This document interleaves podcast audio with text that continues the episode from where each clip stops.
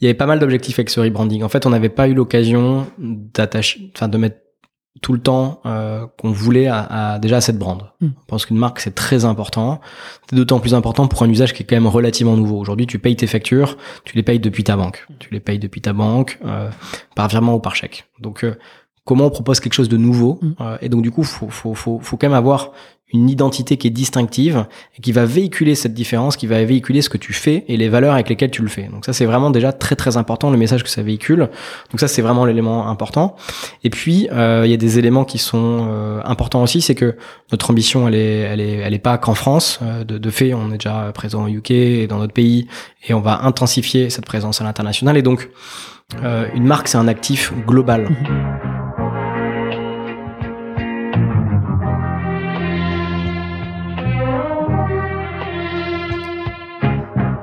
Bienvenue dans SaaS Club, le podcast qui vous partage les recettes gagnantes des SaaS français.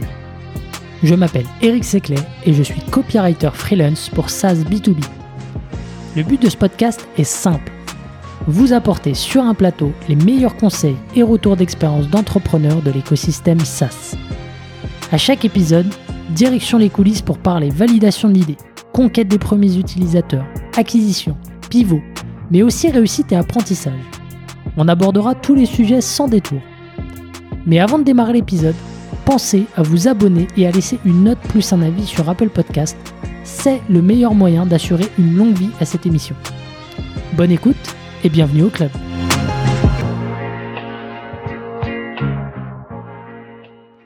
Top, allez c'est parti, on a fait les checks de rigueur. Salut Pierre, comment tu vas? Salut Eric, ça va très bien et toi Merci, merci de m'accueillir dans, tes locaux. Euh, donc tu es le, un des trois cofondateurs de Libéo, euh, un projet que tu as lancé il y a, deux ans maintenant, c'est ça? C'est ça, lancement commercial il y a deux ans, puis on a monté la boîte il y a, trois ans. En fait, nos deux bougies euh, commerciales avec toi aujourd'hui. Super, ravi de le faire avec SaaS Club. donc Libéo, c'est une plateforme, un SaaS qui permet à tes clients hein, de régler leurs factures fournisseurs en un clic et sans IBAN si je résume un peu la proposition de valeur que, que vous avez, qui est, que je trouve euh, vachement bien, euh, hyper mémorable. Euh, tu as plus de 130 000 clients à date. Euh, c'est énorme, franchement, en si peu de temps. Euh, je, suis curieux de savoir comment tu as fait. Euh, tu as aussi pas mal recruté, plus de 100 personnes aujourd'hui. et tu as levé depuis le début environ 30 millions d'euros, dette incluse. donc écoute, merci d'avoir accepté l'invitation. Et avant ça, avant d'attaquer, je te laisse te présenter, Pierre. Bah, merci pour ton invitation. Et donc, euh, comme tu l'as dit, je suis l'un des trois cofondateurs de Libéo. Euh, précédemment, j'ai travaillé en finance et puis après, j'ai monté un groupe de resto. Et c'est en étant à la tête de ce groupe de resto avec mes ex-associés euh, que je salue bien que euh, bah, j'ai réalisé qu'il y avait un vrai manque d'outils pour centraliser, valider et régler ses factures euh, au même endroit. Euh, quelle que soit sa banque. Et c'est vraiment à ce problème-là que, que l'IBO s'est attaqué euh, quand on s'est lancé. Et puis maintenant, on a aussi ajouté la composante qui permet de se faire régler plus facilement, euh, puisque quand tu permets à une entreprise de payer facilement, tu permets indirectement à celle qui reçoit les fonds de le faire mieux. Et donc du coup, euh, l'IBO s'occupe à la fois du cycle fournisseur et du cycle client. Ok, super clair. Peut-être juste pour bien comprendre la transition entre la banque et le, le groupe de resto, il s'est passé quoi? Il s'est passé que euh, je j'ai toujours euh, travaillé dans le monde du chiffre avec cette visée d'être un jour entrepreneur. Mhm. et que euh, bah, après quelques années euh, je tenais plus en place donc j'ai vraiment besoin de me lancer. Et euh, quand j'ai quitté la banque j'ai travaillé sur des projets différents en tech notamment mais qui sont pas faits pour un certain nombre de raisons. Et, euh, et j'ai aidé un ami euh, qui est chef étoilé à se lancer euh, sur des, enfin lui-même a signé sa, enfin avait un restaurant avec son père, mais il c'est des bons amis ça. Ouais. Exactement, Mathieu Paco. Et, euh, et donc euh, à ce moment-là, je, il, il m'a demandé de l'aide pour lancer un, un nouveau euh, un nouveau restaurant euh, qui qui qui qui aurait signé, enfin qui signait lui. Et c'est à ce moment-là que j'ai découvert le monde des restaurants, qui m'a bien plu. Et en fait, j'ai lancé un restaurant qui est devenu après un groupe de restaurants. Donc, tu avais plusieurs restaurants et donc c'est là que tu as commencé à, expérimenter un peu le, le pain auquel tu t'adresses aujourd'hui, c'est ça? Exactement. Ok, euh, top. Donc, euh, bon, je comprends euh, ce que ce que fait Libéo, ce que ce que propose Libéo. comment comment est-ce que ça marche un peu dans les faits? Est-ce que tu peux nous, nous repasser un peu le, parcours client aujourd'hui? Donc, il y a il y a le parcours fournisseur et le parcours client. sur le parcours fournisseur, comment ça marche? En gros, tu as quatre étapes. La première étape, c'est je centralise euh, les factures et j'en extrais les données. Donc, il y a plein de solutions pour ça. On va se connecter aux boîtes mail. Il y a une application Libéo qui est disponible sur euh, Android et sur iPhone qui permet de prendre en photo les factures qui vont être centralisées ainsi. On se connecte aussi à des logiciels partenaires. Mhm. Et donc, on va centraliser les factures. Et après, elles vont être passées à la moulinette pour extraire sur ces factures les données clés. Le nom du fournisseur, le montant hors taxe, le montant TTC, euh, et puis la date d'échéance à laquelle le règlement est demandé. Ça, c'est la première étape. Après, tu as une deuxième étape qui est une étape de validation. Et donc, dans cette étape, cette étape de validation, il y a un certain nombre de questions qui se posent. Euh, et l'idée, ça va être d'apporter la réponse euh, de manière moderne. Donc, euh, euh si tu, enfin, donc de manière digitale, même si tu es en remote. Mmh. Et donc là, les, les workflows qu'on connaît quand on utilise des outils comme Monday, par exemple, euh, bah, n'existent pas forcément dans la fonction euh, financière pour une TPE ou pour une PME. Donc, on va essayer d'apporter cette facilité. Et donc, l'idée, c'est que tu vas pouvoir répondre aux questions. Est-ce que j'ai euh, euh est-ce que j'ai bien reçu la prestation de cette facture, donc est-ce que je peux la payer? Est-ce que j'ai l'argent sur mon compte bancaire? Est-ce que la personne qui a commandé la prestation est OK pour que je paye, etc. Donc on va, là tu as un, workflow d'approbation mhm. qui est hyper facile, hyper intuitif à utiliser, qui va permettre de d'arriver jusqu'à le go pour payer la facture. OK. Après tu as l'étape 3 qui est le règlement en tant que tel de la facture. Et donc là, quelle que soit ta banque, en fait, on va te permettre de régler cette facture. Mhm. Donc il y a, il y a plusieurs moyens pour faire ça, on a plusieurs outils, mais en gros, euh, le moyen principal, c'est qu'on va retirer l'argent sur le compte bancaire que nous indique l'utilisateur. Mhm. On va le mettre sur un, un compte d'attente, et aussitôt qu'on a reçu l'argent sur ce compte d'attente, qui est un compte neutre, on va envoyer l'argent vers le fournisseur. On se positionne en intermédiaire un petit peu. Euh, donc ça, c'est l'un des, c'est le fonctionnement principal qu'on utilise. Euh, et du coup, ça va permettre de faire du paiement euh, fractionné, du paiement à échéance, du paiement sans IBAN, etc., etc. C'est des technos euh, internes ou là tu fais appel à, à des, des, boîtes tierces pour, euh, pour le paiement fractionné, par exemple? Alors c'est du mix. Il y a toujours des trucs internes, des trucs mm. partenaires at some point, mais euh, c'est, c'est euh, oui, sur le paiement, on est quand même assez, euh, assez propriétaire entre guillemets. Ok, donc ça c'est le, le, cycle là, que tu nous as décrit en 2-3 minutes. pour le client, par contre, ça se passe beaucoup plus rapidement, j'imagine. C'est ça, en tout cas. Bah, le client, il appuie sur le bouton et le paiement est déclenché. Ok. Après, selon les banques, ça va prendre plus ou moins de temps à arriver. Mhm. on a pas mal de, de, de sujets pour améliorer et rendre nos délais de paiement et les rendre complètement instantanés. mais voilà, ça c'est, en tout cas, c'est transparent pour l'utilisateur. Okay. Ça, c'est la, la, big picture euh, aujourd'hui. Euh, du coup, si on rembobine un petit peu, qu'on revient euh, au démarrage, donc as, tu, tu, tu bosses enfin pour ton à ton compte avec ton, ton, groupe de, de restaurants. Mm. à quel moment l'idée commence à, germer? Tu dis il y a un truc à faire. tu, tu, peux revenir un peu sur ces, ces, ces, ces premiers mois? C'est, euh, tu veux dire, la genèse de, l'idée, quoi. Euh, bah, la genèse de l'idée, c'est que euh, premier restaurant, euh, Farago, restaurant de tapas, beaucoup de fournisseurs parce qu'on achète des bons produits, et, et du coup, bah, un afflux énorme de factures à traiter. Et, et du coup, plutôt plutôt carré dans la gestion, plutôt bien organisé. Du coup, bah, moi je pensais que le problème il allait être facilement sous contrôle. Bah non, en fait. Déjà, euh, premier écueil, les factures arrivent euh, euh, dans la cagette avec les fruits, dans la boîte aux lettres du voisin. T'as un mec qui m'envoie sur une boîte mail que j'ai jamais ouvert ou que je ne connais pas. Mmh. donc déjà, j'arrivais pas à voir toutes mes factures au même endroit. Ça peut sembler bête, mais énorme écueil.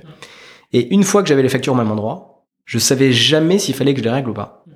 Donc c'était vraiment très très compliqué. Et une fois que j'avais décidé de payer les factures, donc une fois que j'avais demandé au chef ou au responsable de bar, etc., s'il fallait les payer, ben, euh, je savais pas forcément si les délais de règlement c'était les bons. Parce qu'en fait, je prends un exemple bête. Euh, quand tu as un fournisseur, il va t'envoyer une facture euh, en te disant faut la régler à telle date.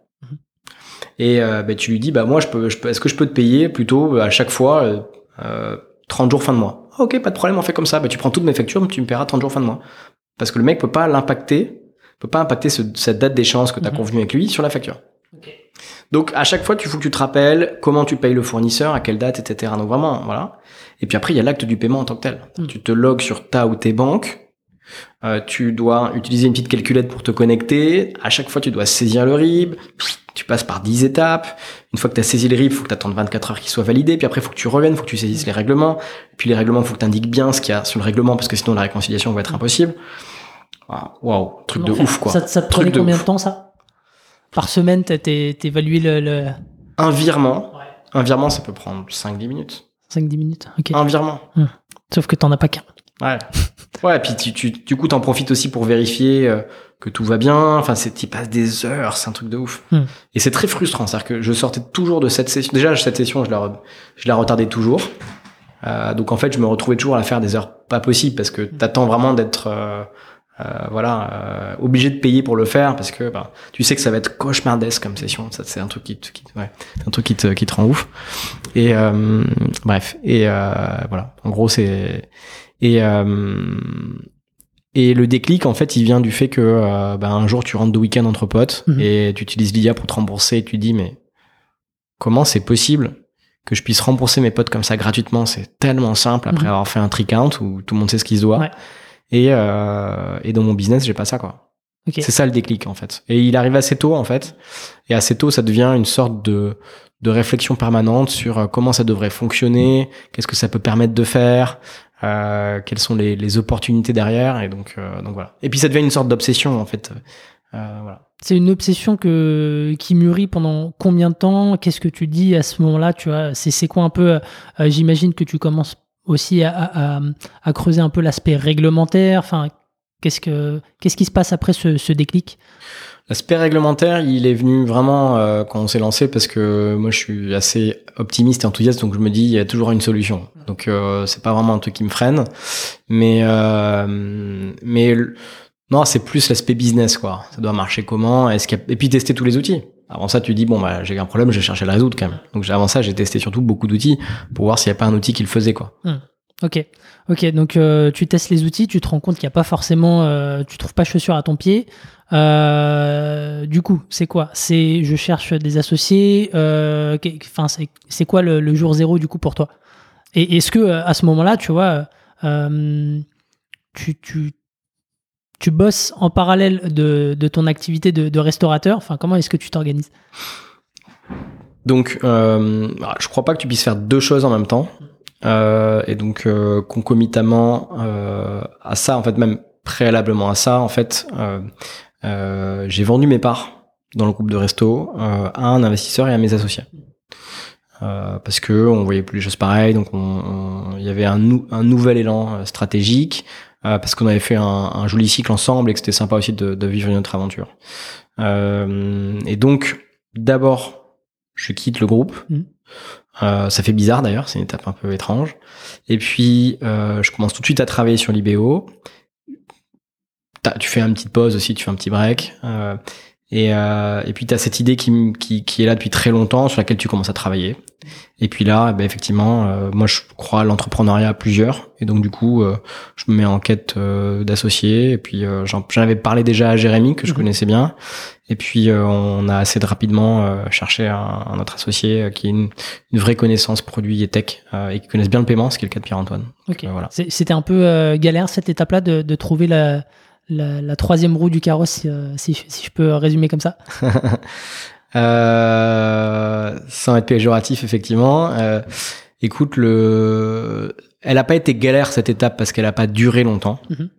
Parce qu'on a, je pense, précisé rapidement ce qu'on, quelles étaient nos valeurs, ce qu'on, ce qui était important pour nous et donc ce qui, ce qu'on voulait pas non plus, ce- qui était, ce qu'on pouvait pas trouver, enfin, ce qui pouvait pas être euh, chez un associé. Euh, mais ça a duré quelques semaines, quoi, quelques mois. Et euh, c'est pas galère, mais c'est vrai que c'est une phase structurante. Comment, est-ce que tu t'y es pris pour euh, le trouver?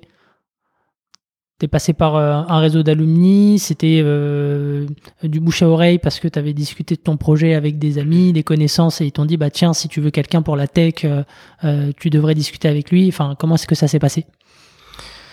C'est, euh, on a fait plein de choses en fait. Je pense, qu'on n'a pas vraiment, euh, on n'a pas rendu le truc hyper scientifique. Euh, on a parlé à nos potes, donc vraiment fait jouer les réseaux en fait.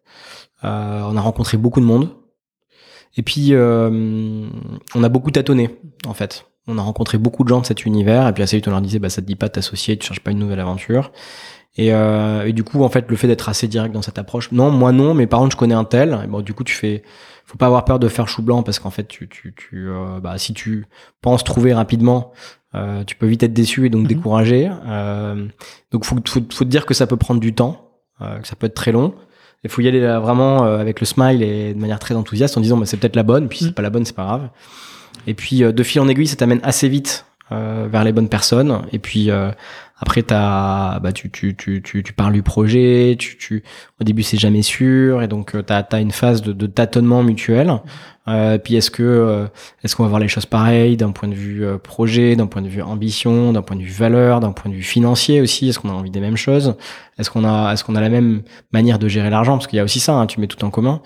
Et, euh, et puis ça se fait petit à petit, quoi. Ok, donc c'est comme ça que tu as validé avec ces, ces, ces euh, on joue on joue en carte sur table avec euh, avec lui pendant pendant pendant l'échange euh, que vous avez validé la volonté de, de bosser ensemble ok. C'est ça bah, je pense qu'on on, s'est trouvé parce que c'est vraiment on se trouve mutuellement ça c'est vachement important. Donc du coup faut faut faut créer ce terrain. Et après mine de rien quand t'as fait un petit peu d'entrepreneuriat déjà t'as t'as t'as t'as appris ce que c'était et t'as as vécu les difficultés donc tu sais aussi ce que tu recherches.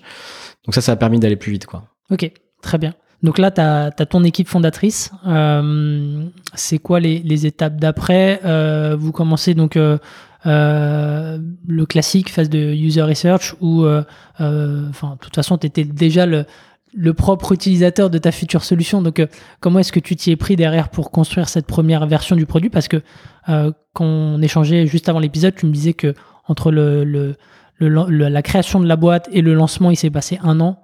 Euh, voilà, c'est qu'est-ce qui se passe pendant ces un an? À décembre 2018, on, on enregistre les statuts euh, et donc on commence à travailler euh, début 2019. Qu'est-ce qu'on fait là tout de suite? Ben on, on, travaille autour de maquettes parce que les maquettes viennent cristalliser en fait des fonctionnalités et un, un, user journey quoi. Mhm. Et, et, puis ils viennent donnent du look and feel donc tu sais à peu près où tu vas atterrir aussi en termes de du X et du Y. et donc on fait tout de suite tester ces maquettes donc avec des, des, des, Figma où tu peux cliquer et mhm. voir euh, le comportement des utilisateurs. Euh, on avait une idée assez claire de ce qu'on voulait, donc ça a tout de suite permis de, de, de valider ou invalider, mais mhm. globalement ce qu'on avait prévu, c'est globalement ce qu'on a euh, tout de suite euh, euh décidé de d'enclencher et, euh, et en parallèle de ça tu commences tout de suite à coder ton back ton front et donc voilà et donc au bout de six mois on avait donc on a donc dans l'aventure, il y avait tout de suite euh, un de nos premiers euh, employés qui est aussi associé au capital, qui s'appelle Lucas. Mhm. Et puis tout de suite, on a, on a donc qui a, qui a vraiment fait tous les postes possibles et imaginables chez, chez Libéo comme nous, euh, et qui est toujours là, qui est responsable data et ops. Et, euh, et tout de suite, on a recruté des développeurs en fait. Donc ces développeurs, bah, on construit d'abord toutes les briques de base, et puis on commence à coder le back, le front, connecter les différents outils qu'on utilisait. Mhm. Et donc à l'été euh, 2019, au bout de six mois, on avait déjà un MVP qui était fonctionnel, donc qui mhm. permettait de centraliser ces factures, les valider, les payer mhm. et transmettre le quatrième point que je voulais évoquer tout à l'heure. La quatrième brique, c'est euh, transmettre ces données, les utiliser pour des tableaux de bord ou pour euh, la comptabilité. Euh, et donc ça, c'était fonctionnel à l'été. Mais à ce moment-là, on avait un produit qui était vraiment limité, c'est-à-dire que ça, ça faisait vraiment euh, ça, il y avait une option sur chaque brique. Ouais. Et, euh, et on n'avait pas encore notre agrément euh, de paiement. Mm. On a, on est agrémenté, on est enregistré auprès de la CPR, qui est une entité de la Banque de France, donc qui nous permet d'opérer nos services de, de paiement. Mm. Faut montrer pas de blanche pour ce type de, de prestations. Mm-hmm. Et donc euh, cet agrément, on l'a obtenu en novembre 2019. Ouais. Euh, et donc avant ça, on n'avait pas le droit de lancer euh, commercialement les opérations. Et donc du coup, entre novembre et décembre, on a commencé à faire monter un peu euh, euh, la, la, la, pression. Et puis en janvier 2020, on a lancé euh, commercialement. Ok, super résumé. Je vais rebondir sur, sur quelques points. Euh, tu as dit que donc, donc vous aviez commencé par faire des, des maquettes et, et à les faire tester. auprès de qui et comment est-ce que tu les as trouvés? Enfin, c'était quoi? C'était des copains restaurateurs? Tu leur as montré la solution? Enfin, comment est-ce que tu les as trouvés?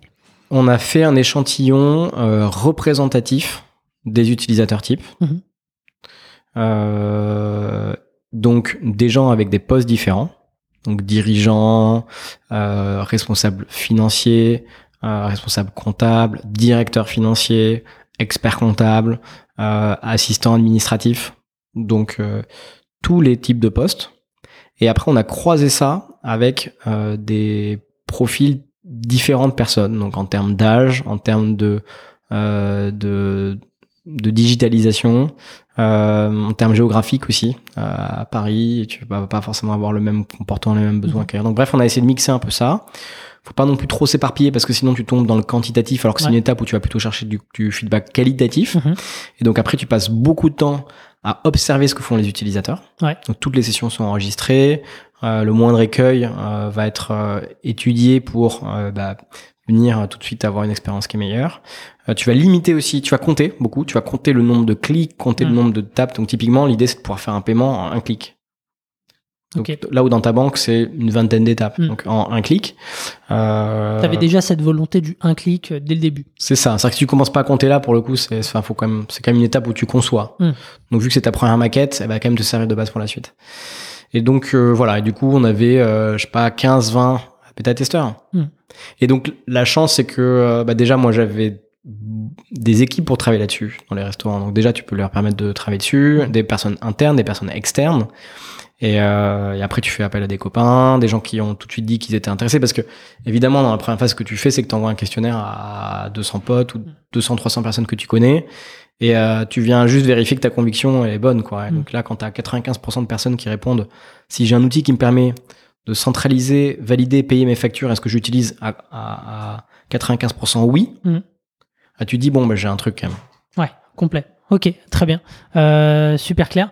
Euh, pour euh, et, et, la deuxième chose sur laquelle je voulais rebondir, tu dis que tu as recruté assez rapidement des devs, alors qu'à ce moment-là, il n'y avait pas de, de, de chiffre d'affaires, enfin, il n'y avait pas d'activité commerciale. Ça veut dire que vous avez financé en fonds propres, vous avez eu des subventions. Comment est-ce que vous y êtes pris pour pour démarrer On a tout de suite mis du cash. Donc euh, voilà, on pense qu'un entrepreneur il doit s'impliquer, euh, il doit s'investir euh, en termes de temps, en termes d'argent. Et, et, après, on a eu la chance d'avoir autour de nous des business angels qui nous ont proposé d'investir. On a rencontré des fonds aussi à ce moment-là, grâce la plupart du temps à ces business angels. Et de fil en aiguille, on a fait un premier tour de précide, mhm. ce qui était pas si commun que ça à l'époque, même si c'était il, y a, il y a un peu plus de deux ans, deux ans et demi. Avant l'agrément, du coup. Ouais, ah ouais, largement. Ouais, ouais. Là, on était vraiment. On avait euh, des gens qui étaient hyper comités pour utiliser le produit, mhm. mais c'est vrai que le produit était même pas fini. Mhm. On avait déjà euh, une ébauche de produit quand ça s'est fait. Donc c'était avec des business angels et avec Briga, euh, Briga Capital, que je salue bien. Et voilà. Ok, donc ça c'est des gens que tu connaissais de par ton, ton ancienne vie, c'était des, des gens de, de ouais avec qui tu avais été mis en, en relation et les business angels certains oui, ouais. Et donc, tu sais comment ça fonctionne, t'en parles à tes potes parce que tes business angels, c'est vraiment un truc de copains. Donc, en fait, euh, les business angels en parlent à leurs potes pour, euh, voilà, valider leurs convictions. Ouais, lui, eux, ils me semblent sympas. Bon, il y a un truc, euh, voilà, ça, peut être cool de mettre un ticket. Tu valides ça. Et puis euh, pour le coup on connaissait pas on connaissait aucun fond. J'ai mm. jamais pitché un fond je sais pas. Ok ok ok. On l'a pas forcément bien fait aussi tu vois. Voilà. bon, t'as quand même eu Briga c'est pas mal. Euh, top. Donc euh, très bien. Donc vous financez comme ça sur sur fonds propres et avec un, un précide. La CPR, comment est-ce qu'on obtient l'agrément? Tu dis qu'il faut monter, montrer patte blanche. Est-ce que tu peux nous dire un peu comment, comment se déroule un processus d'agrément auprès de la CPR Est-ce qu'il faut, il faut du cash? Est-ce qu'il faut, c'est, quoi les prérequis? Ah, Quand tu es une boîte qui vient de s'immatriculer, le problème c'est que déjà tu n'as pas de bilan à montrer. Donc si tu as du cash, tu vas faire quoi? Tu vas faire une photocopie de mmh. ton, une photo de ton compte bancaire? Bon, voilà. Donc, euh, du, du, coup, on a, on, a, on a un agrément plutôt junior qui permettait de, de, de, de se positionner là-dessus sans avoir du capital à bloquer sur un compte en cas de problème. Euh, sachant que ça, c'est plutôt amené à évoluer, mais bref. Et donc, euh, tu remplis des documents mhm. qui sont très, euh, très clairs, très longs, très précis. Tu euh, définis des politiques, par exemple, sur des sujets comme la fraude ou le blanchiment. Parce mhm. que quand tu bouges de l'argent, tu dois, tu dois évidemment vérifier que euh, tes utilisateurs vont pas l'utiliser pour financer le terrorisme ou pour mhm. blanchir de l'argent. Mhm. Tu définis ton organisation d'un point de vue technique. Donc c'est pour ça que bah, sans Pierre-Antoine, on ne pourrait pas en être là on est, on est aujourd'hui. Donc la compétence technique sur le paiement, elle est très importante. Et puis, euh, et puis il y a un historique. C'est-à-dire que si tu as euh, un casier judiciaire lourd, il y a peu de chances que tu puisses lancer ton activité. Et donc, ce qui va du coup faciliter, ça va être un, ensemble de signaux que la CPR va pouvoir analyser pour savoir si, a priori, le business que tu vas proposer est solide, Mhm. parce que le problème c'est que s'il est pas solide et que tu as, je sais pas moi, euh, 100 000 consommateurs qui ont des comptes bancaires chez toi, si ces 100 000 consommateurs ils perdent leur argent, qu'est-ce qui se passe Mhm. Et donc on l'a vu récemment, malheureusement il y a eu un truc, un problème de ce type-là euh, à la CPR, pas chez nous. Hein. Euh, bah du coup tout le monde est dans le pétrin. Mhm. Donc euh, donc ils, ils doivent vérifier. C'est leur obligation de régulateur. Et du coup, mais ça reste une entité sur laquelle tu peux pas faire pression, donc qui est, qui est bien sûr aussi très policée. Donc si tu as un problème parce que le process c'est un peu long euh, pour obtenir ton agrément, mais tu vas solliciter un rendez-vous, mais tu sais pas forcément avec Mm. qui. Donc tu essaies de nouer aussi comme ça une relation, mais c'est un régulateur. Donc comme tout régulateur, il se doit de, de rester indépendant et, de, et neutre. Ok. Et donc, pour euh, déposer un dossier auprès de l'ACPR, un agrément euh, junior, tu, te fais euh, entourer par des, conseils. justement, tu, parlais de, de documenter ta politique contre la fraude, etc. Est-ce que donc est-ce qu'il faut s'entourer et, est-ce que ça a un coût? Bah, la chance qu'on a, c'est que Jérémy est avocat de formation et il a pas mal travaillé sur ces sujets-là. Donc, personnellement, ainsi qu'avec son réseau personnel, on, on pouvait euh, se faire aider, Mhm. ce qui permettait de limiter les frais euh, bancaires, enfin les frais juridiques, pardon. Et puis, euh, Pierre-Antoine, comme je te disais, connaît ça super bien. euh, et donc, euh, ça a aidé. Et, et après, euh, oui, si ça met un peu de temps, tu vas te faire conseiller, mais euh, le dossier en tant que tel, euh, il se remplit bien. Euh, voilà. Ok, très bien. Donc, tu as ton agrément. euh, donc, après quelques, quelques mois, c'est ça? Enfin, t'as- t'as- ça a pris combien de temps? Ouais, ça a pris quelques mois, ouais. Ça Ouais. a pris bien six mois, ouais. Ok, ok, c'est long quand t'attends, quand tu veux te lancer, voire Mm. un peu plus, je pense, même huit mois, je pense. Ok. Et euh, donc là, tu as ton agrément. Tu me disais que euh, en attendant de pouvoir lancer le produit sur le marché, tu commençais à faire un peu de bruit. Euh, ça veut dire quoi? Comment est-ce que tu as fait? Et, et avec quels moyens? Alors justement, on a, on a- on n'a pas fait trop de bruit parce que le, le, le- si tu lances la commercialisation avant, tu peux ne pas avoir ta, ton agrément du tout. Donc là, on voulait vraiment pas risquer ce, ça. Euh, non, ce qu'on a fait, c'est qu'on a commencé euh, en mode testing Mhm. à vraiment avoir des utilisateurs qui tournent. Donc on a fait, on a dit à 50 euh, TPE qui attendaient pour utiliser le service, bah tu peux utiliser, mais il faut pas que tu l'utilises beaucoup. Et puis on fait des petits montants, etc. En mode test, parce que c'est normal en fait, c'est usuel euh, que quand tu as codé ton, ton produit, tu le fasses tourner quoi, pour pour l'éprouver. Donc c'était pour éprouver, mais on n'était pas dans l'usage. euh, euh, typiquement, un utilisateur allait pas payer 100% de ses factures avec nous à ce moment-là. Ouais. On, on- on- on- c'est ce qu'on leur disait. On leur disait, euh, testez, faites-nous du feedback comme ça. Dès qu'on peut lancer, vous pouvez l'utiliser et ça correspond à vos besoins quoi. Ok, donc là tu, tu commences donc les, les- premiers clients véritablement euh, pour euh, pour lancer la machine parce que derrière on y reviendra, ça va très très vite. Euh, comment est-ce que tu les, les signes euh, avec quelle méthode à ce moment-là? Tu les signes, bah, tu leur proposes d'utiliser le- le- l'outil Mhm. et tu leur demandes s'ils sont contents avec et puis tu monitores aussi, tu regardes l'usage qu'ils en font. Et puis euh, ça se fait après, ça se fait naturellement, c'est-à-dire que tu leur dis bah si je t'enlève le produit, si je te le retire, est-ce que c'est un problème pour toi? Ah bah ouais là j'ai pris mes habitudes. Et, euh, et tu peux aussi avoir le, le- le feedback contraire qui est ouais franchement c'est bien, mais si j'ai pas ça, je pense que je resterai pas. Et donc tu, tu fais ce travail là. Et en fait euh, pendant la, la, première année, on a ce qu'on a travaillé le plus, c'est notre objectif d'usage. En fait, on voulait avoir un usage hyper sticky, donc très très récurrent. Euh, donc l'idée, c'était qu'on on disait à nos premiers utilisateurs, on vous fait pas payer tant que vous n'êtes pas satisfait. Mhm. Et euh, par contre, vous engagez à payer le jour où vous l'êtes. Euh, puis on se donne un- une période, donc au bout de X mois. Mhm. Et euh, donc c'était un peu du, du cas par cas, quoi, hein, à ce moment-là. Et puis, euh, mais comme ça, on est d'accord sur un prix. Mm. On est d'accord sur un prix, comme ça, on, on, on comprend aussi la valeur qu'ils voient dans le- dans l'usage. Et puis, euh, et après, on va monitorer, on va regarder l'usage qu'ils en font Mhm. pour arriver à un usage qui est vraiment conséquent. Donc, il faut qu'ils payent 90% de la facture avec l'IBO, par exemple. Mhm. Euh, en tout ça, ça veut dire que probablement, euh, il faut ça pour nous faire plaisir. Et puis, le deuxième truc, c'est que il faut qu'ils l'utilisent tous les jours. Ok, Et donc, quand tu as atteint ces deux objectifs, tu dis, bon, ben là, j'ai Mm. j'ai une super stickiness. Et donc, après, tu vas regarder si les utilisateurs, si les clients restent. Et donc, euh, typiquement, euh, on, a une, on a une forte rétention euh, chez l'IBO. On la monitore au niveau de l'usage, même pas au niveau du... Enfin, évidemment, on regarde aussi sur la partie client, mais au niveau de l'usage. Si un mec fait pas de paiement tous les mois, on va considérer entre guillemets, alors c'est pas du churn, mais on va Ouais. considérer entre guillemets qu'il a un churn d'usage. Mm. Et on va essayer de comprendre ce qui se passe, etc. ok, super intéressant comme comme approche. Donc euh, 2020, donc euh, lancement commercial.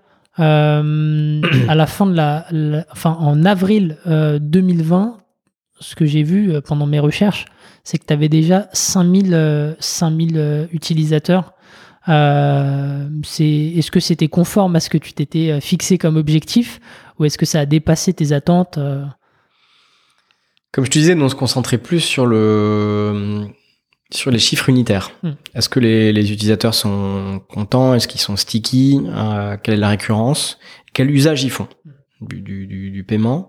Et, euh, et donc voilà. Et, euh, et on a été d'ailleurs obsédé que par ça durant toute l'année 2020. Ok.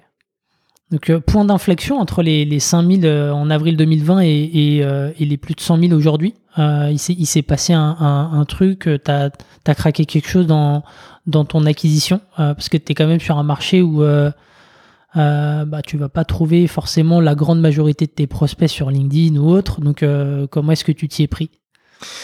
Alors il y a déjà il y a c'est assez c'est une croissance qui est assez continue.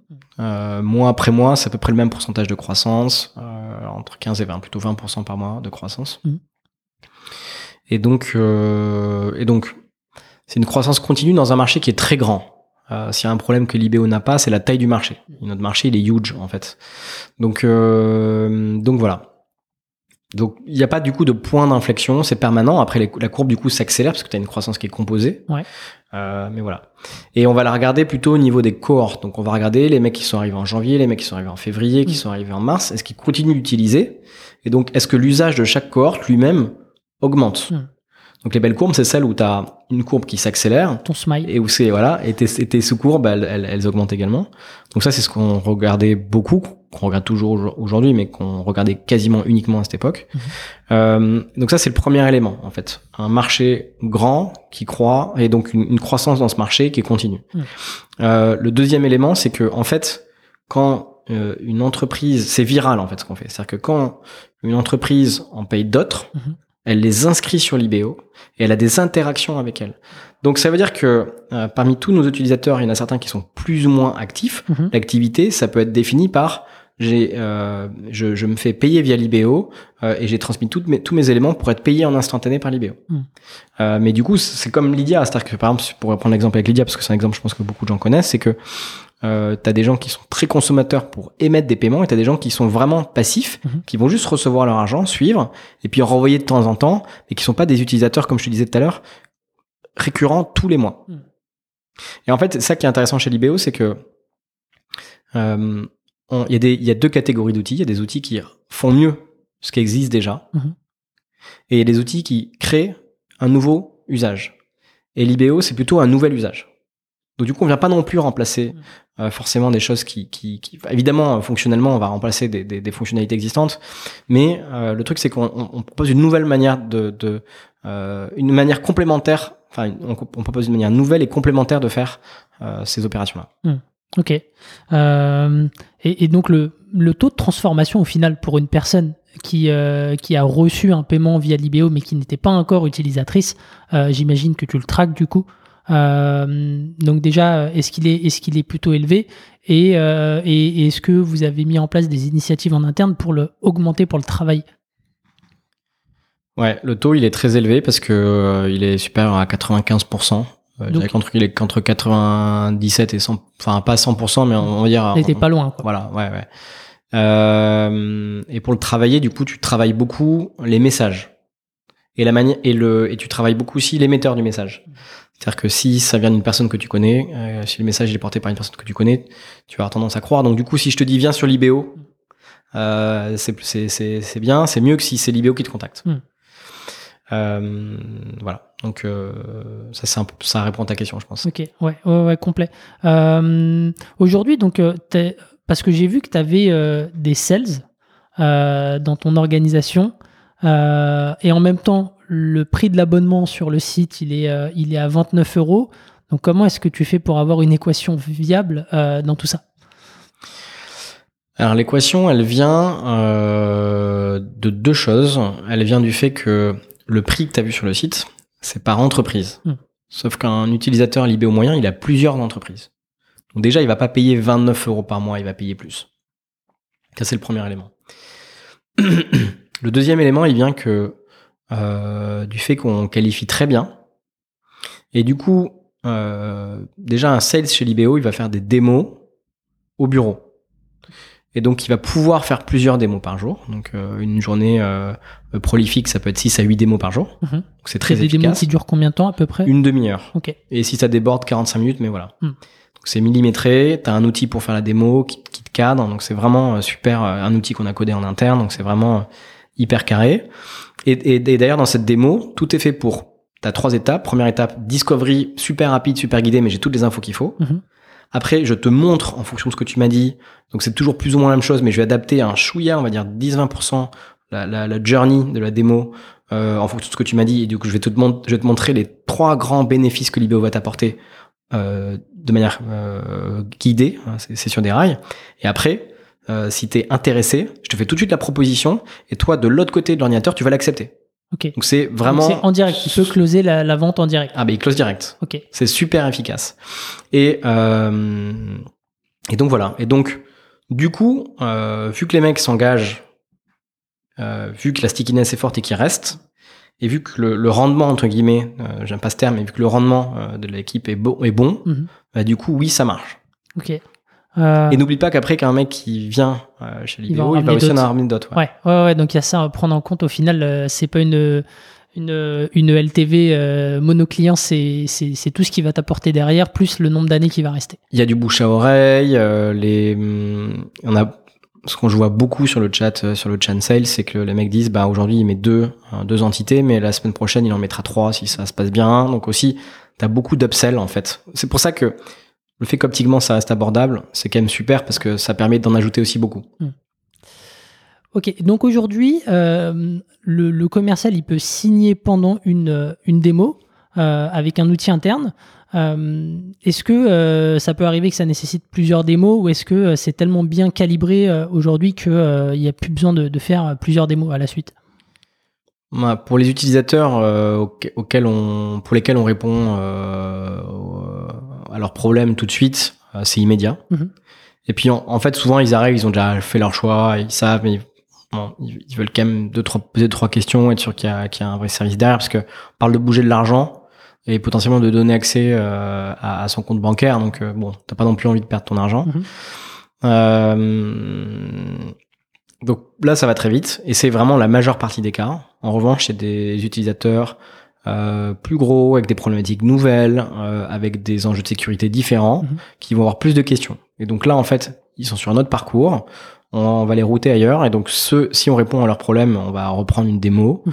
Euh, et si on répond pas à leurs problèmes, on- ben, on va leur, on va leur dire si c'est dans notre roadmap ou pas. Et si c'est dans notre roadmap, on va leur dire, bah, ça, vous l'avez dans un mois, ça, vous l'avez dans trois mois. Et ça, par contre, désolé, on peut pas y répondre à court terme. Et, euh, et donc, c'est comme ça qu'on continue à rester au, au contact euh, des demandes, des besoins, Mhm. parce qu'on fait évoluer notre, notre produit en permanence. Donc là, en fait, t'as as les équipes euh, tech et, et produits et, et- sales sont hyper proches. Et il y a un travail euh, qui se fait main dans la main qui est vraiment euh, phénoménal. Ok, super. Euh, je, je, je vois un peu mieux du coup l'équation euh, économique.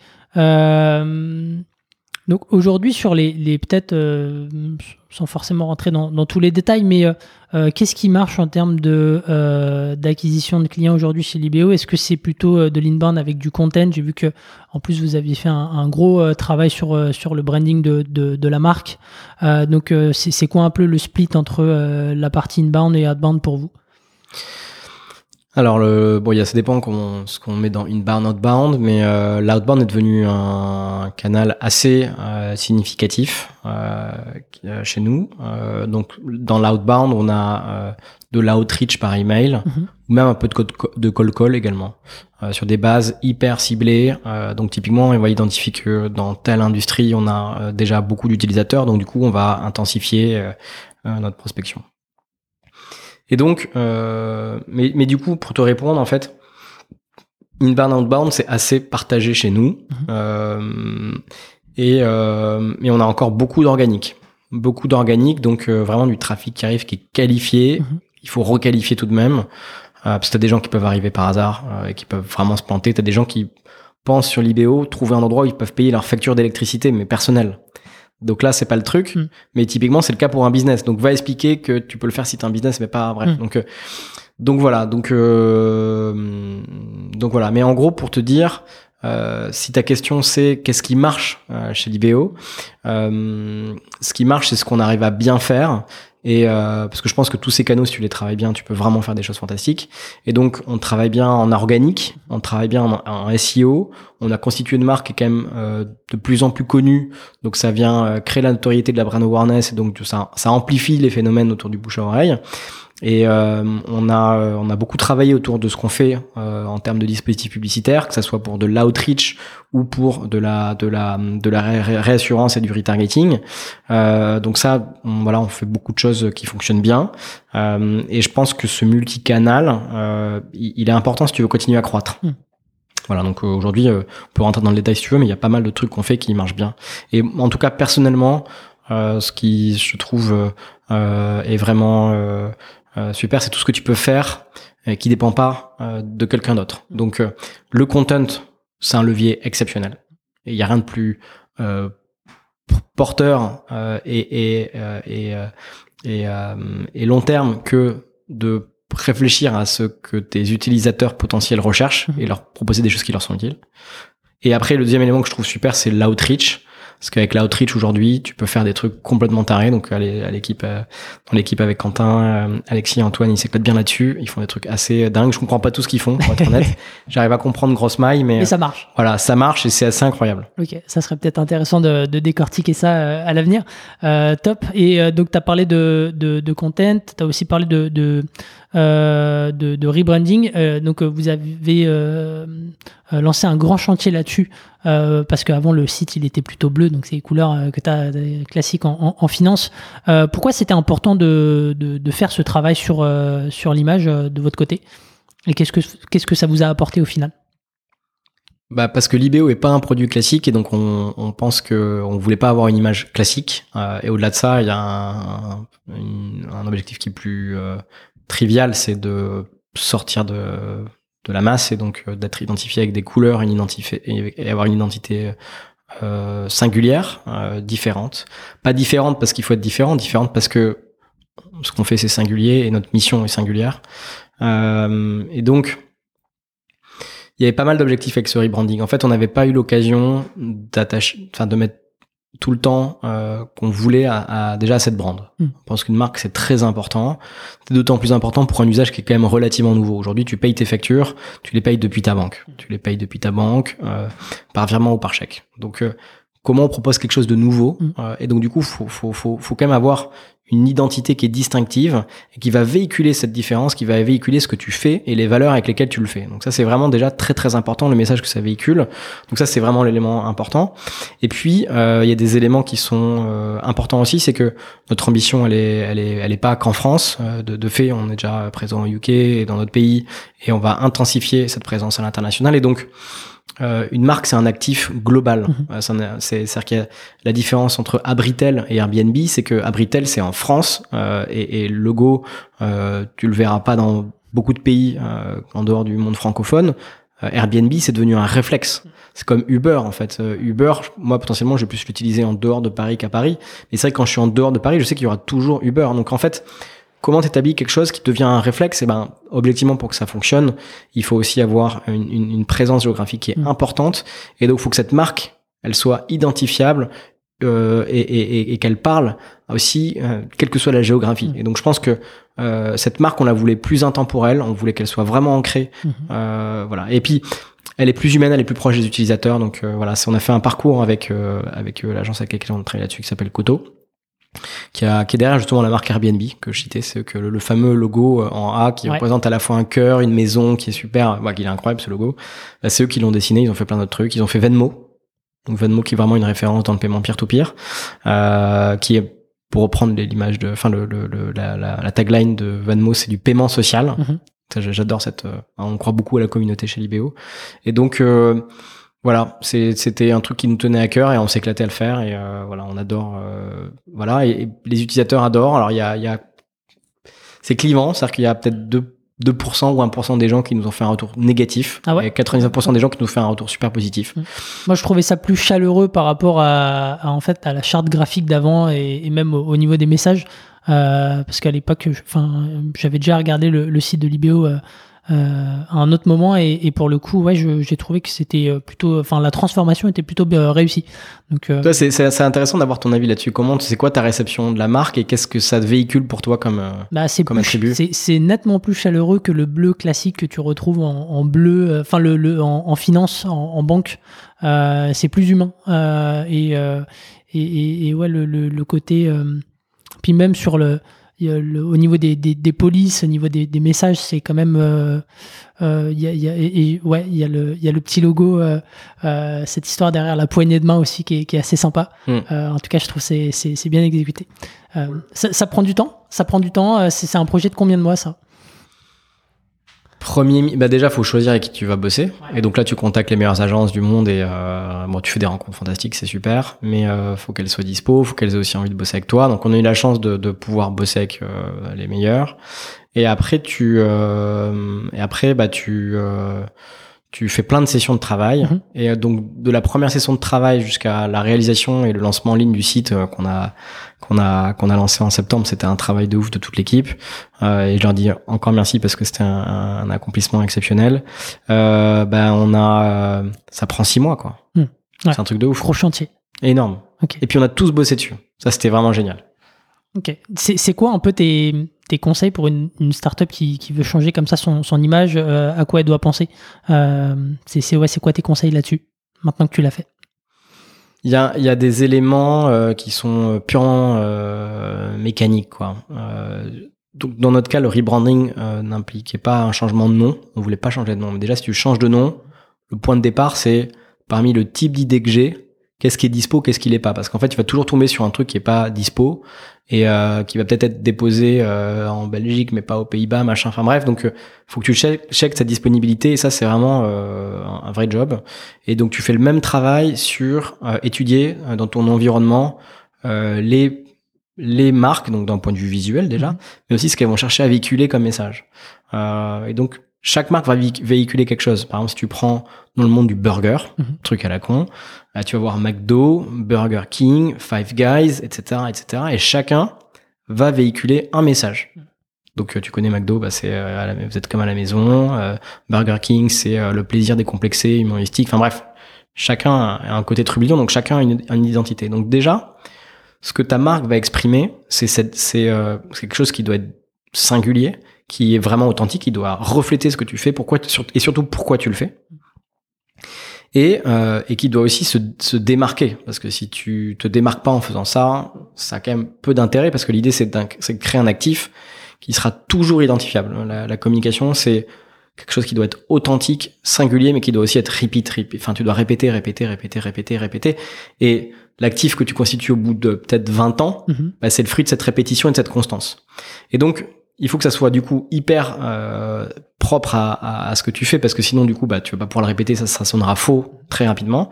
Et au-delà de ça après la manière de l'exprimer bah, doit évidemment être singulière. Donc si tu en as un qui est vert un qui est rouge un qui est bleu qu'est-ce qui a du sens et quels sont qu'est-ce quel bel univers tu peux créer autour de ça? Okay. et après il y a une forme de patte en fait une patte euh, patte de design. Et donc le conseil ce serait de travailler avec des gens avec qui tu, ça sent, tu sens tout de suite que le, le, le, le ça passe quoi. Donc il faut tout de suite que, que les interactions soient fluides et agréables, sentir que tu es sur la même longueur d'onde pour travailler avec euh, des créatifs, des agences avec lesquelles tu vas travailler. Top. Mais je, je veux bien, euh, je veux bien les noms peut-être pour les mettre en, en descriptif de l'épisode euh, si jamais tu, tu les as comme ça, les gens pourront ouais, plaisir. un peu leur, leur benchmark si jamais ils sont dans cette situation à l'avenir. super. Et donc là, oh, donc cette, ce changement de, de branding te permet aussi de de, te, de, mieux te projeter vers l'international. Aujourd'hui, ça représente quoi euh, pour l'IBO dans, le business et aussi dans, dans, tes intentions pour la suite? Dans le business aujourd'hui, euh, en termes de chiffres, c'est quand même principalement France, mais ça c'est si on regarde le passé. Euh, ce qu'on a fait en 2021, c'est qu'on a construit euh, notre notre expansion à l'étranger avec déjà des utilisateurs dans d'autres pays que la France, et puis avec notre présence au UK. Et donc aujourd'hui, elle est naissante, mais du coup, bah il faut, enfin, bien, il y a un début à tout. Et donc on projette d'avoir 40% de nouveaux de nouveaux utilisateurs à partir de, fin décembre 2022 euh, qui sont euh, en dehors de France. Ok, donc là, tu as commencé par le, le UK, c'est ça euh? Le UK, ça va être notre gros, gros accélérateur là, sur 2022. Ok. Tu, tu, tu comptes, tu, tu vois, juste avant l'épisode, on, a, on avait parlé de, de recettes pour le démarrage du projet tu comptes appliquer ces, ces mêmes recettes euh, ou est-ce que tu te dis que tu vas attaquer le marché de manière différente parce que euh, culturelle, euh, différence culturelle, parce que réglementaire, parce que là-bas j'imagine il va falloir faire un nouveau process d'agrément. Donc, comment comment est-ce que comment est-ce que tu attaques ce, ce, nouveau marché? Bah, donc les étapes juridiques, réglementaires, elles sont elles sont derrière nous, mais elles prennent du temps, donc effectivement il faut les anticiper, monter une boîte, enfin bref il y a pas mal de trucs.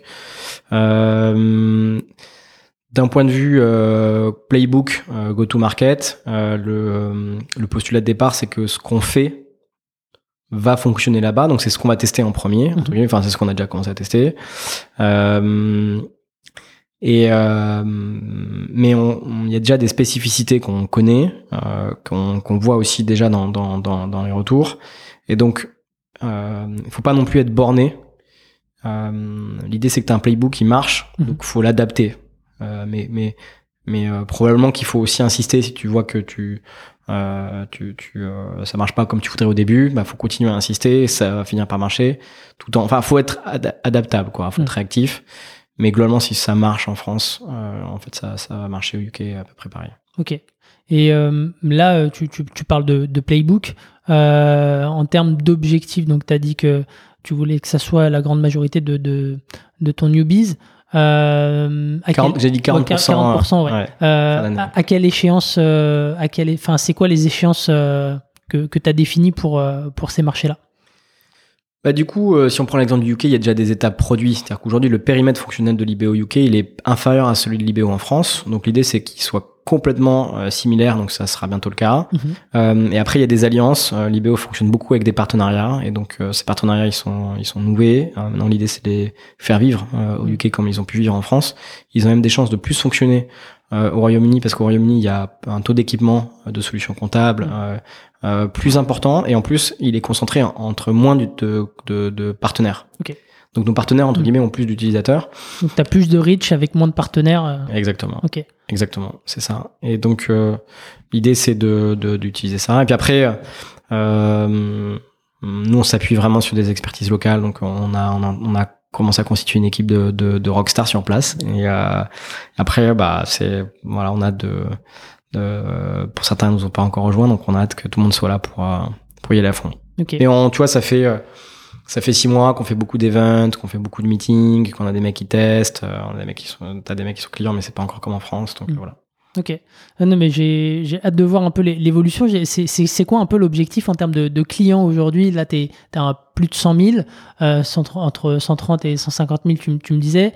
Euh, c'est quoi les objectifs euh, là, un an, deux ans euh, en termes de, de clients? L'idée, c'est de faire entre x3 et x5 tous les ans. Quoi. Mm. Et après, quand peut-être un peu plus gros, peut-être plutôt entre un 5 et 2. Quoi. Hmm. top. Euh, bah justement, donc ça, ça fait la transition avec, je dirais, la, dernière partie. Euh, euh, on a, on a, là, tu as eu différentes phases depuis le lancement le, du projet. Euh, tu as commencé donc solo avec ton idée, puis tu t'es entouré de tes associés, puis tu as commencé à recruter tes, tes employés au fur et à mesure. Et maintenant, vous êtes plus de plus de 100. Euh, c'est quoi les différences majeures pour toi entre euh, ces différentes phases et, comment est-ce que tu les découpes? C'est une super difficile question. J'essaie de lui répondre. les phases, en fait, le problème, c'est que les autres les voient, mais pas toi déjà. Donc déjà, c'est assez dur de les découper. donc quand je dis les autres, c'est les gens qui sont extérieurs à l'aventure, quoi. et donc, et puis tu réalises jamais vraiment dans quelle phase t'es. Puis en fait, globalement, tu, tu, enfin, c'est pas vraiment une préoccupation. Donc, euh, euh donc les, mais c'est vrai qu'on distingue, je pense qu'il y a trois phases. T'as la phase vraiment euh, seed, quoi. Donc ça, c'est une phase euh, vraiment de création. T'es dans le t'es dans la pure création, il y a rien. Rien, rien, rien, rien. Donc tu fais tout. Tu fais un logo euh, sur un sur euh, un premier logo. Tu vois, ça c'est ça c'était le logo avant même celui Ah que oui. t'as connu.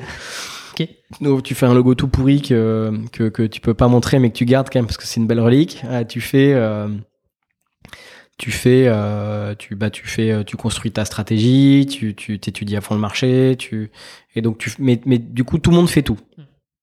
Euh, Enfin, j'exagère un peu, mais on n'est pas loin, quoi. Tu, tu fais tout ensemble, tu, tu t'es tout le temps ensemble, euh, tu, tu- tout le monde participe à tout. Mhm. et, et donc voilà, c'est vraiment la phase création. Et, et tu peux pas dépasser cette- ce stade-là, mais t'as pas encore vraiment créé ta boîte. Tu es en train de créer les, at- les atouts de ta boîte.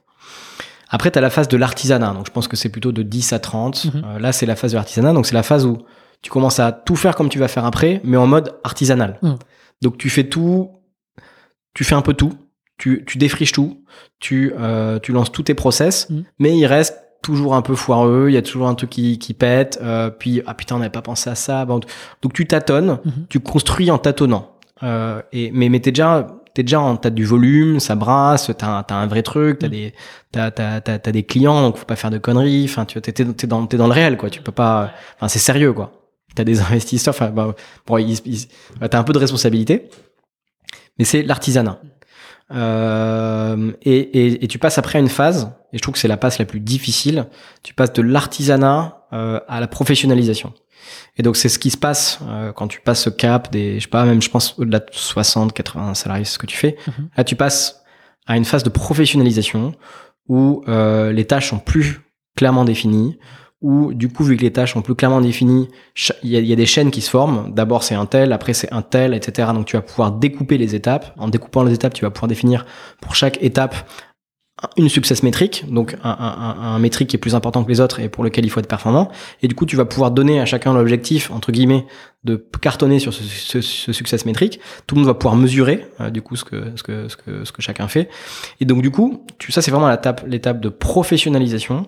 Et c'est pas une étape facile parce que euh, il y a des gens qui sont, qui touchent à tout, qui sont bons pour tout faire et qui, mais qui n'aiment pas faire des tâches plus concentrées, plus répétitives, et qui considèrent que à passer de, je sais pas moi, euh, 3 démos à 10 démos par jour, ils vont considérer que cet objectif est pas un bon objectif. Mm. Et donc, bon, je dis pas que c'est c'est c'est c'est c'est pas le cas, mais en fait, je pense que c'est aussi le taf de de de, de founders de, de de rendre ça motivant et d'expliquer ce qu'il y a derrière et quelle est la vision, parce que c'est vrai qu'en tant que tel, c'est pas forcément hyper sexy, Mhm.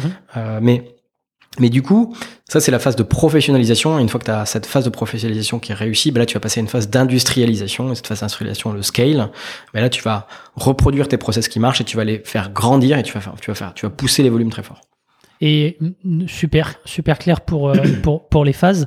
Euh, moi, je me dis, co- comment est-ce que tu fais pour euh, préparer Parce que, tu vois, la bascule entre euh, la phase euh, euh, d'artisanat et de professionnalisation et de professionnalisation à, scale, elle peut se faire parfois très rapidement, mais en même temps, il faut l'anticiper. Donc, comment est-ce, quand tu, comment est-ce que tu prépares un peu ces, phases-là?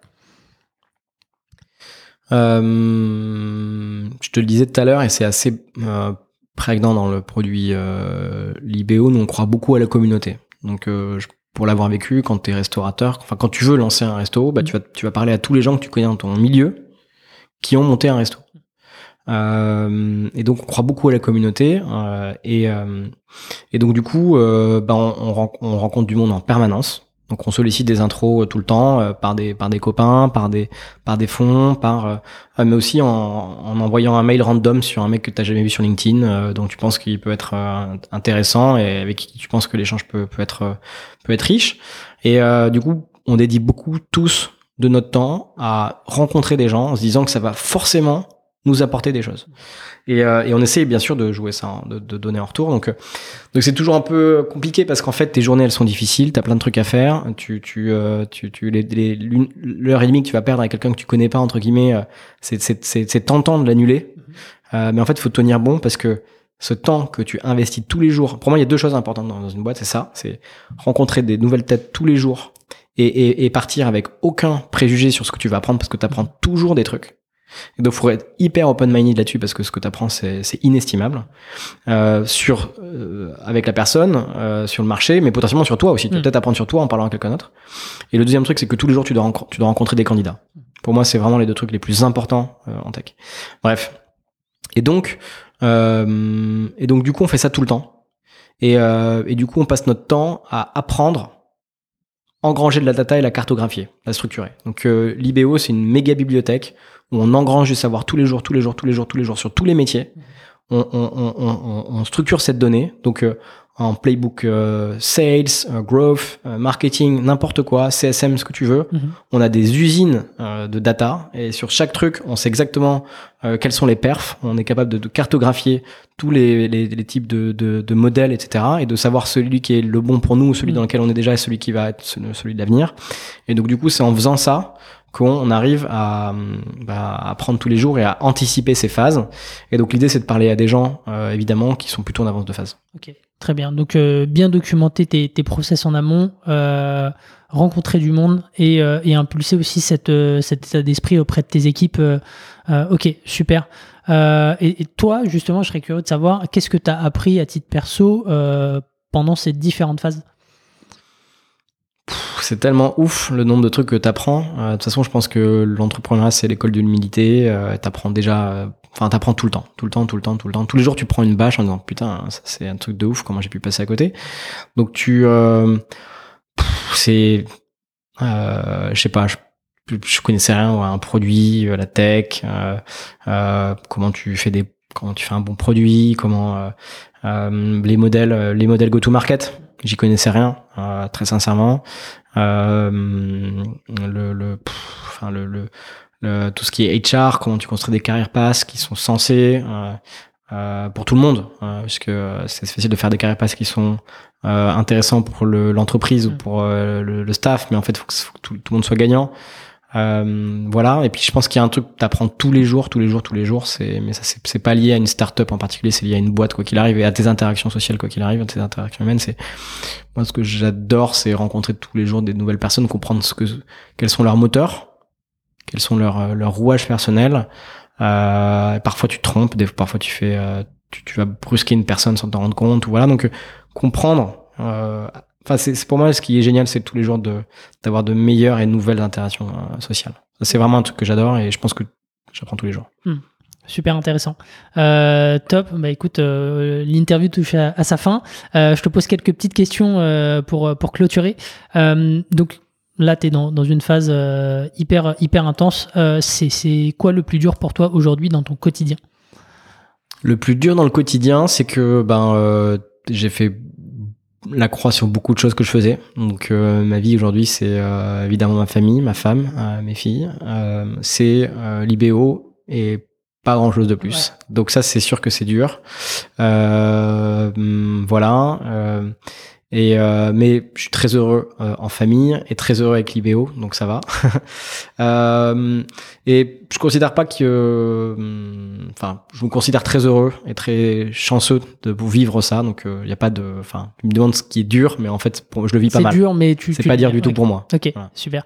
Euh, T'as rencontré beaucoup de monde ces deux dernières années. C'est quoi le meilleur conseil qu'on t'ait donné?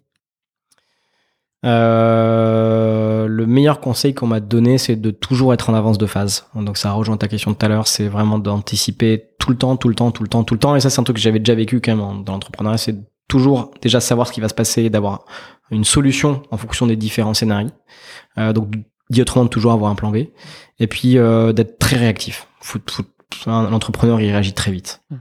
Ok. Euh, si tu devais changer une chose aujourd'hui dans, dans l'histoire de, de l'IBO, ça serait quoi? Rien, parce que on, on- je sais pas où on en serait si on faisait des choses pareilles. Donc euh, rien. Euh, Dernière chose, euh, est-ce que tu aurais un, un livre ou une ressource à nous recommander? Euh, Un bouquin qui t'a marqué ou... Une ressource que je trouve incroyable, c'est euh, les ressources que produit un, un fonds qui s'appelle NFX, euh, qui est vraiment tout ce qu'ils font, bouquins, enfin un bouquin non, mais blog, article, newsletter, euh, podcast, c'est ouf. Euh, J'avoue que je trouve que la newsletter de Jean-Charles Samuelian d'Alain a Mm. vraiment très très bien faite. Euh, c'est super ce qu'il fait. Euh, et puis j'ai acheté euh, The Call Start Problem, là, le Mm. nouveau livre d'Andrew Chen. Ouais. on avait, on, on est assez fan de Il a fait une Reforge. grosse, pro- grosse promo Ouais. dessus. Ouais, il est bon. On a fait une, on, a, on est assez fan de Reforge. Euh, chez Alibéo, voilà. Mais après, il y a tellement de, de, de, ressources. Bref. Après, euh, peut-être des trucs perso, comme ça, ça fait du bien de, changer les idées. Moi, j'aime, en ce moment, je lis, je consomme pas mal de BD, mais en ce moment, j'en consomme particulièrement. Donc euh, voilà. Une en particulier? Euh, J'ai bien aimé. La, ça s'appelle La lance et la, la lance et la, la flamme, je crois. C'est une BD sur qui se passe au, au Mexique, au monde des, des, des, des enfin mexicains, mais donc les Aztèques. Mmh. Euh, et donc euh, voilà, j'adorais, euh, j'adore l'histoire et j'adore cette période de l'histoire et donc j'ai beaucoup aimé cette BD. J'ai pu en tête l'invité qui m'avait recommandé aussi une, une BD, euh, mais il y a pas si longtemps que ça. Mais mais ouais, je pense que c'est intéressant de, pouvoir décrocher un petit peu de du, business avec ce genre de, lecture. Donc écoute, je la mettrai quand même en description.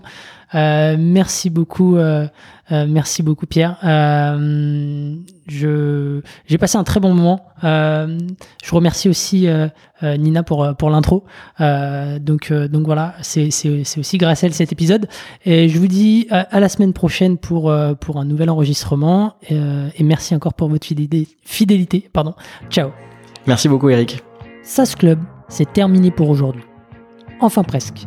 Si vous avez retenu un ou deux conseils, techniques ou apprentissages, alors pensez à noter SAS Club 5 étoiles sur Apple Podcast avec un petit commentaire pour m'encourager. Et si vous êtes de la team Android, pas de problème, partagez simplement un épisode qui vous a fait kiffer sur vos réseaux sociaux. C'est ce qui m'aide à gagner en visibilité et m'encourage à produire toujours plus d'épisodes. Enfin, si vous voulez collaborer avec un copywriter qui comprend les enjeux métiers et business d'un SaaS, envoyez-moi un message sur LinkedIn Eric Seclet, S-E-C-L-E-T. Encore merci et à la semaine prochaine.